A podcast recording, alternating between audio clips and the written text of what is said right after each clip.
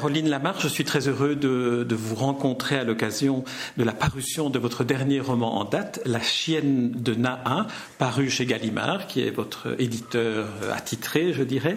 Alors, euh, ce, roman s'ouvre sur une légende cosmogonique d'un lieu euh, intitulé Naha au Mexique et c'est une légende qui raconte la naissance de, euh, de la première femme. C'est une légende qui raconte aussi la soumission obligée de la première femme à son compagnon, l'homme. Alors, j'aimerais d'abord que vous nous disiez comment est né ce livre. Je pense qu'il est né en, différentes étapes, en, radio tout d'abord. Oui, en effet, euh, j'ai eu l'occasion d'aller au Mexique pendant trois mois avec une bourse Stendhal, d'une bourse d'écriture. Et là-bas, j'ai eu la chance d'être accueillie et euh, orientée par euh, un couple qui a créé là-bas un foyer pour jeunes Indiens triquis, pour des étudiants qui quittent leur village dans les montagnes pour pouvoir étudier près de la ville d'Oaxaca, donc faire des études secondaires et pas seulement les études primaires euh, de leur petit village. Et là, je suis entrée en contact en effet avec euh, les légendes euh, de ces Indiens Trekkies et l'une d'entre elles m'a absolument fascinée, c'est la chienne de Naa. C'est un peu Adam et Ève au pays des Trekkies, je dirais. Donc, euh, il n'est pas question de Dieu, il y a juste l'homme et une chienne. Donc l'homme vit avec sa chienne seul. Il va travailler au champ et lorsqu'il rentre, il s'aperçoit que le ménage est fait, que la tortilla est sur la table. Il se dit comment est-ce possible? Je vais voir. Il fait semblant de partir, il se cache derrière la porte et il voit cette chienne qui ôte sa peau de chienne et c'est une femme et elle se met à faire tout ce qu'il faut pour que lorsqu'il rentre, euh, tout soit prêt. L'homme se pose une unique question. Que vais-je faire pour avoir toujours une femme qui m'aide? Je sais ce que je vais faire. Il se précipite, il s'empare de la peau de la chienne et la fait disparaître à tout jamais. À ce moment-là, la femme, dit le comte, en était réduite à n'être plus qu'une femme. Et le couple devient couple, et la violence s'installe dans le couple, on peut le comprendre, après la disparition de la peau de la chienne. Et un jour, l'homme furieux prend sa machette et coupe la femme en deux et une moitié de la coupe en tout petits morceaux, et ça, ça donne les enfants, et l'autre moitié s'enfuit libre vers la rivière.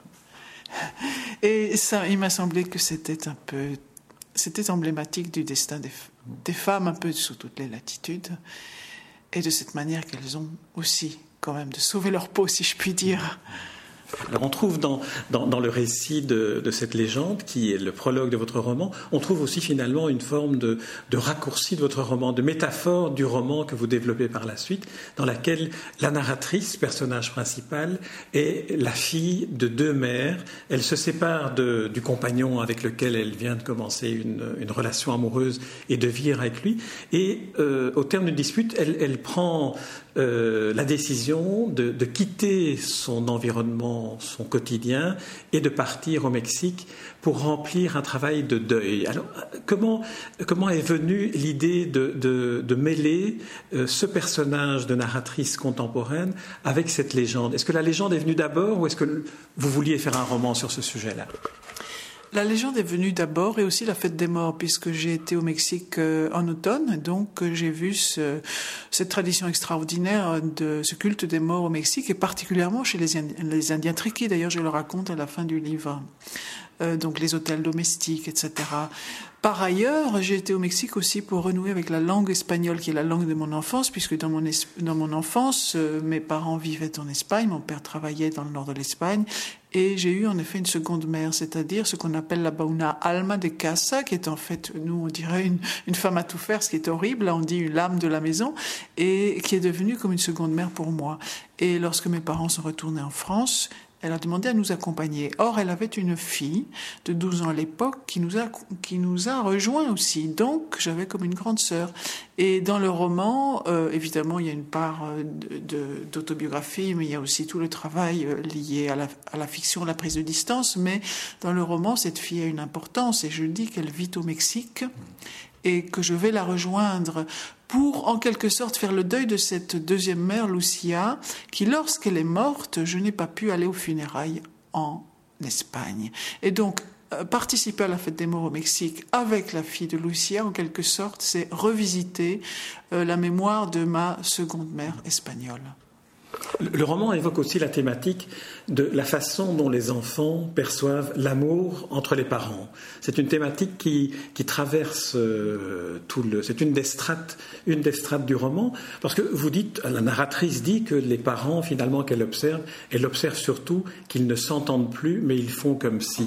Alors c'est une, une perception euh, douloureuse qu'un enfant a de ses parents, alors que vous dites euh, quelque part dans le roman, finalement, le rêve de tout enfant, c'est d'être aimé parents qui s'aiment entre eux. Alors c'était une, blessure que la narratrice voulait raconter ou que Caroline Lamarche a trouvé l'occasion de raconter? Je crois qu'à partir du moment où on parle de couple, on parle du couple de ses parents, on parle de son couple, on parle de tous les couples. Et que euh, un couple, c'est à la fois des gens qui s'entendent, ce sont aussi des gens qui par moments ne s'entendent pas et font comme si. C'est humain, c'est normal, c'est ce que beaucoup d'entre nous ont connu dans leur enfance. Et donc, la narratrice, euh, à un moment donné, en se remémorant son enfance, elle a à la fois des images de ses parents euh, très joyeuses, très unies, comme lorsqu'ils arrivent en Espagne, en effet, euh, ou lorsque la mère accompagne le père au train, il part pour l'un de ses voyages à faire, mais il y a aussi des moments de très grande tension qui ne sont pas exprimer. Donc interdiction de se mettre en colère. Et à ce moment-là, la violence est encore plus grande parce qu'elle est feutrée. Tout ça, elle le raconte. Mais dans la vie de sa seconde mère, Lucia, il y a aussi une très grande violence puisque cette femme, je raconte que cette femme a aimé un homme qui la trompait, qui buvait, qui avait une autre femme et qu'elle, c'était l'amour de sa vie, elle a travaillé, comme sage-femme, elle a travaillé comme euh, elle tuait les cochons dans les fermes, et tout l'argent qu'elle avait, dès qu'elle pouvait, l'apportait à cet homme qui était parti à Madrid avec une autre femme. Donc c'est l'histoire d'un grand amour, mais c'est l'histoire, une histoire aussi très violente. Et là, on n'est plus dans le non-dit, on est dans l'expression de l'humiliation d'une femme, l'humiliation d'une femme extraordinaire, en fait, qui s'est construite à travers cette humiliation, qui a gagné sa vie à travers cette humiliation, qui s'est exilée en France après la mort de cet homme, et donc quelque part, qui a euh, bâti une nouvelle vie pour elle et surtout pour sa fille à partir de euh, cet amour malheureux. Et donc, ce sont deux modèles de couple, au fond. Et évidemment, je suis dans les deux modèles, quelque part, on est dans tous les personnages. C'est vrai que vous êtes la fille de ces deux mères d'une certaine manière, et que vous vivez aussi parce qu'il y a toute une série de parallèles entre les différentes vies que vous racontez, les différents lieux que vous entrelacez l'un à l'autre. Ici, vous parliez de la mort. C'est vrai que Lucien n'a pas pu euh, aller aux funérailles de son mari. La femme avec laquelle euh, il vivait a refusé qu'elle se présente. Et de même, la narratrice n'est pas allée à, l'enterrement de Lucien et elle a une sorte de, dette euh, par rapport au deuil qu'elle veut, veut payer en se rendant au Mexique. Oui, je pense qu'on a tous une dette par rapport au deuil euh, quelque part. Euh, c'est impossible de faire son deuil immédiatement. Ce sont c'est des années après qu'on réalise qu'on doit aller euh, à la rencontre euh, de nos morts qui sont toujours vivants quelque part, ce que les Mexicains savent très bien d'ailleurs. Euh, donc oui, aller au Mexique pour la fête de mort, c'était retrouvé pour moi, pour la narratrice, mais aussi pour moi quand j'y étais, c'était la langue de mon enfance, la langue mmh. espagnole, la langue de Lucia, c'est tout simple, hein. c'était la langue. Puis alors c'était, je, je, me disais, je vais retrouver, je vais retrouver l'Espagne forcément, puisque le Mexique a été colonisé par les Espagnols et en effet, il y a toutes ces églises baroques, il y a ce culte catholique, etc. Mais j'ai sur tout trouvé les Indiens. J'ai trouvé vraiment euh, cette espèce de d'irrigation souterraine par euh, par euh, par les, les, légendes indigènes, par leur culte, par ce syncrétisme qu'ils font entre, entre l'animisme et donc la religion traditionnelle et le catholicisme, et tout ça j'en parle aussi. Euh, j'en parle à la fin du livre, et tout ça m'a fasciné. Il me semblait que ça, c'était une dimension, évidemment, que je n'avais pas connue en Espagne, et qui était une découverte immense au Mexique. Et au Mexique, vous découvrez aussi chez ces, chez ces Indiens, euh, dans la communauté desquels le personnage ou vous, la narratrice ou vous, vous rendez, vous découvrez aussi une langue qui est menacée et dont des, des jeunes euh, adolescents qui euh, appartiennent à ce, à ce projet de, scolarisation gardent une sorte de... préservent un peu cette langue et excluent la narratrice de, des dialogues qu'ils ont entre eux dans cette langue-là, mais qui est une langue que la narratrice enregistre. Parce que le son a une grande importance dans le roman. C'est un roman très sonore et c'est un roman qui est finalement fondé sur une, une quête de, de la voix. Oui, mais le Mexique est un monde très très très sonore, je dirais, euh, dans le beau sens du terme, mm. donc d'une manière euh, musicale, euh, pas aussi envahissante que, que chez nous en Europe, mais euh, par rapport à la langue triqui, oui, euh, en réalité, euh, cette survivance de la langue, il y a environ 30 000 locuteurs, donc ou 40 000, dont 10 000 sont d'ailleurs aux États-Unis, en Californie, pour travailler en tant qu'émigrés clandestins le plus souvent. Mais alors c'est une langue donc qui risque de disparaître, mais grâce à ce couple dont j'ai parlé, qui, s'appelle en fait Philippe et Martha Berman, qui ont créé il y a 30 ans cette Casa del Estudiante Triqui, eh bien ces jeunes qui viennent de leur village et qui s'inscrivent donc dans l'enseignement en espagnol ne perdent pas leur langue parce que c'est un foyer où ils restent entre eux et que au quotidien entre eux ils continuent à parler la langue triqui. Et moi qui ai séjourné parmi eux, évidemment, je me sentais exclue parce que il y a cette timidité mutuelle, cette réserve mutuelle entre une femme adulte et des, des adolescents en groupe, euh, dont la plupart sont, ils sont tous, ce sont tous des garçons, sauf une, une fille qui me servira de guide. Delphine. oui, Delphina. Mais euh, c'est vrai que j'écoute alors cette langue sans la comprendre et je trouve qu'elle extrêmement musical. Il y a une sorte de, musicalité aussi, de violence et, de joie dans cette langue qui m'a tout à fait euh, euh, c'est une langue tonale, donc euh, qui m'a tout, de suite fasciné. Et, j'avais pris un enregistreur, en effet.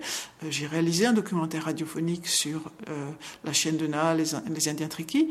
Mais j'écoutais beaucoup, forcément, j'étais assez silencieux, je les entendais parler, je les enregistrais sans savoir vraiment ce qu'ils voulaient dire. Et ça, c'était très intéressant.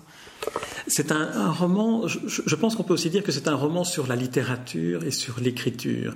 Parce que dans, dans, la fonction de, la femme, comme vous la définissez lorsque vous parlez de votre jeunesse et de votre adolescence, vous dites que l'écriture, c'est un remède à l'ennui et que écrire, dans le cas de, de votre séjour au Mexique, c'est ajouter quelques cartouches, autant de pages écrites que je tenterai de rendre éclatantes et sonores et qui se perdront sans doute dans un azur indifférent.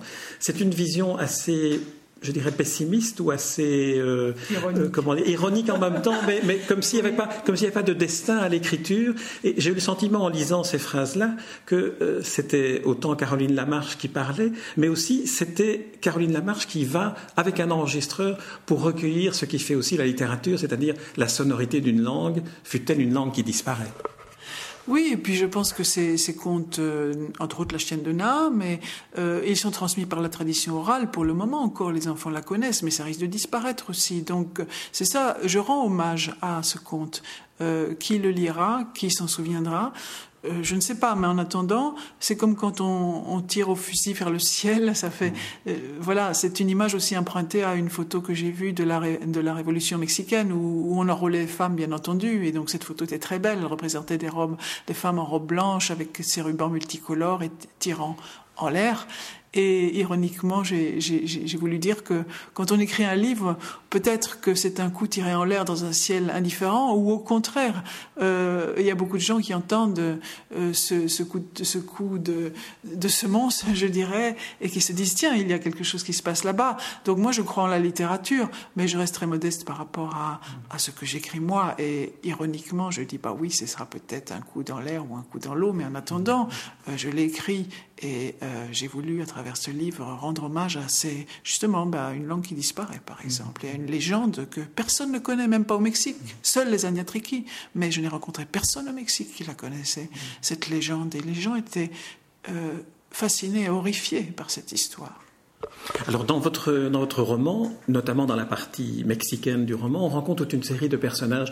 On a évoqué Delphina, qui est cette, la seule jeune adolescente dans, dans, les, dans le projet de, formation et d'éducation. Il y a aussi un, un, un jeune qui s'appelle Juanito, qui, qui s'occupe d'un petit oiseau dont finalement euh, il, va provoquer la mort en voulant le protéger. Et euh, à partir de là, à partir de ces deux personnages-là, entre autres, euh, on a une vision très particulière de ce qu'est le Mexique. Comment, sont venus ces personnages? Est-ce qu'ils sont inventés? Est-ce qu'ils sont reconstitués à partir de ceux que vous avez rencontrés? Et, comment, au moment où vous écriviez le roman, vous êtes-vous dit, je suis en train de faire renaître un pays euh, Ils ne sont pas inventés. Ils existent. Euh, il y a des personnages composés dans ce roman. Je dirais que la fille de Lucia, euh, Maria, c'est une composition. Elle est beaucoup plus fantasque dans le livre qu'elle ne l'est en réalité, où c'est une personnalité au contraire extrêmement solide et fiable. Euh, par contre, Delphina et Juanito existent, même si j'ai changé les noms. Euh, et Delphina, c'est la seule fille de ce groupe d'adolescents tricky, et c'est elle, quelque part, avec qui j'établis une complicité, qui me sert de guide. Et elle a ce côté farouche, compact, dis-je, des Indiens, donc elle parle pas beaucoup. Elle parle pas beaucoup, mais elle est extrêmement personnelle, et euh, c'est évidemment un gouffre qui existe entre elle et moi, et pourtant, Pourtant, nous sommes ensemble et nous sommes complices euh, jusqu'à la fin. Et alors, Juanito, c'est un de ces petits garçons. Ben, il y a tout ce rapport aux animaux au Mexique qui est plus, plus cruel. On ne pourra pas pleurer sur le sort des animaux parce que la vie est déjà tellement dure pour les humains. Et donc, c'est aussi une métaphore de l'amour, quelque part. Juanito, qui a trouvé ce petit oiseau euh, tombé du nid, il l'aime tant, il le serre tellement dans ses paumes moites que euh, il finit par l'étouffer à moitié. Et puis, euh, il lui casse une patte aussi. Et puis l'oiseau finit par mourir. Et quelque part, euh, on, en vient à une, métaphore de l'amour-passion par, par quoi commence le livre. C'est-à-dire que euh, la narratrice ne veut pas d'un amour qui l'étouffe, elle ne veut pas d'une présence continuelle que lui réclame son ami. Et donc, quelque part, c'est ça, c'est je t'aime tant que je t'étouffe. Et c'est à ça qu'elle échappe qu'elle retrouve sous forme de cet épisode un peu triste, mais aussi euh, comique, de Juanito et de son petit oiseau. On trouve aussi une métaphore euh, des funérailles, de l'importance de la mort et de la cérémonie à accorder aux, disparus, aux défunts, fut-il un, oiseau. Et là, vous avez une, des séquences les, plus, enfin, je dis séquences en pensant à l'émission de radio aussi, vous avez un, des chapitres les plus émouvants euh, du livre, qui est celui de la cérémonie d'enterrement du petit oiseau, auquel finalement Juanito a donné un nom, Johnny, et, et que j'aimerais que vous racontiez comment et avec quoi vous l'enterrez. Alors, euh, là, par contre, euh, on est dans la fiction. Mais ça aurait pu, comme pour tout ce qui est vrai, ça aurait pu se passer, parce que la fiction est vraie, bien entendu. Et donc, euh, et Johnny, c'est le vrai nom que ce petit garçon a donné à son oiseau mort, parce que quelque part, tous ces jeunes tricky, ils rêvent de passer aux États-Unis. Donc, forcément, il va pas s'appeler Piu Piu, hein, il va s'appeler Johnny, comme s'il était américain, ce petit oiseau. C'est son rêve, quelque part, qu'il met dans la terre et il réclame une cérémonie à la narratrice. Eh ben, elle rien, elle connaît même pas la prière des morts. Euh, le catholicisme pour elle c'est très loin, elle sait pas chanter. Qu'est-ce qu'elle va faire en pleine nuit pour donner à ce petit garçon un acte symbolique fort? Eh bien, elle prend son enregistreur et elle l'enterre. Bah, ça a l'air très étrange, c'est quand même son outil de travail. En même temps, euh, c'est aussi un symbole. Ça veut dire maintenant, tout ce que j'ai pris du Mexique, je l'ai pris, c'est en moi. J'ai plus besoin de le réécouter. Euh, il faut oublier pour créer. Ça, j'en suis convaincue. Donc, il faut oublier toutes ces notes, euh, tout ce qu'on a enregistré pour écrire un livre sur le Mexique. Il faut que la, la sédimentation, le travail de mémoire fasse son chemin.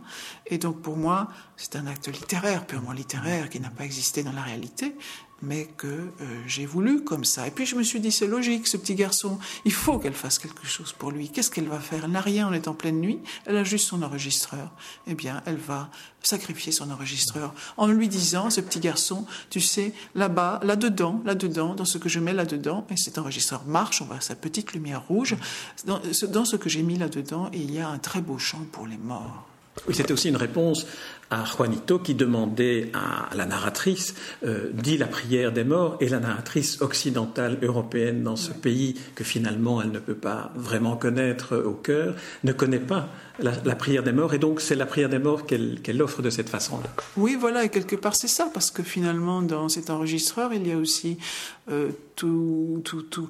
Elle a participé à, la fête des morts au Mexique, elle a enregistré des choses et puis elle a pensé à Lucia, enfin tout ça et repose finalement sous la terre et cette terre humide d'où s'échappe une odeur, une odeur, et là on revient au début du roman, un parfum de terre humide que la narratrice associe euh, au souvenir de son grand amour, qui est cet homme qu'elle a quitté en fait. Alors vous demandez, euh, la narratrice demande, parce qu'il y a toujours cette, euh, cette confusion entre l'auteur et, la narratrice, euh, vous demandez à deux personnages féminins, Delphina et une mère religieuse, de donner leur interprétation respective de la, de la légende, la chienne de Naa. quand vous avez réécrit ou quand vous avez inventé leur interprétation de la chienne de Naa, comment avez-vous procédé? Est-ce que vous projetiez votre perception de ce qu'elles auraient pu ressentir ou est-ce ce qu'elles ce qu'elles vous ont dit, elles ou d'autres femmes? Non, c'est vraiment ce qu'elles m'ont dit. Là, j'ai vraiment, euh, j'ai fait très attention justement à respecter les gens qui m'avaient accueilli, qui m'avaient parlé. Je ne pouvais pas inventer là-dessus. Je veux dire, je me suis promenée en effet au Mexique et dans l'État d'Oaxaca et chez ces religieuses et chez les étudiants triquis et je leur ai dit que pensez-vous de ce conte? D'abord, les étudiants triquis le connaissaient parfaitement. Donc la tradition orale continue vraiment à fonctionner, le connaissaient. Euh, et les religieuses étaient assez horrifiées par ce conte. Euh, D'ailleurs, tous ceux à qui j'en ai parlé, il y a même un homme qui m'a dit ben, Je ne veux pas t'en parler parce que c'est horrible ce que cet homme fait à cette femme. Pas de commentaire. Et donc, euh, j'ai choisi donc deux, de réactions, en effet, et, euh, et, je les ai placées là dans, dans ce livre parce qu'elles me semblaient importantes et significatives. Parce qu'on trouve aussi une similitude entre la légende, la chaîne de Naa, et puis la damnation de la femme dans, dans la Bible. Euh, Ève ayant mangé la pomme euh, est aussi condamnée à euh, été créée pour aider, mm-hmm. aider l'homme, venir en aide à l'homme.